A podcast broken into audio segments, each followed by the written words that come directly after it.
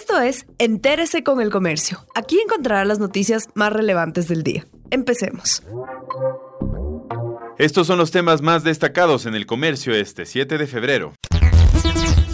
Filtraciones del examen Ser Bachiller se investigan desde el 2013.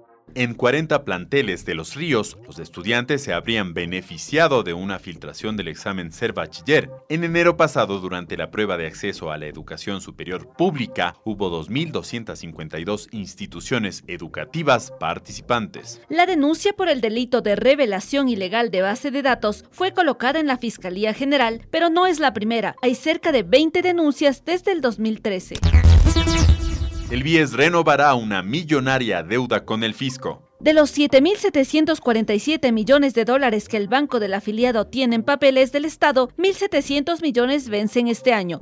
La entidad negocia con el Ministerio de Finanzas la renovación de esos papeles en mejores condiciones. En total, el banco tenía invertido en el Estado el 39% de su portafolio de inversiones hasta diciembre pasado.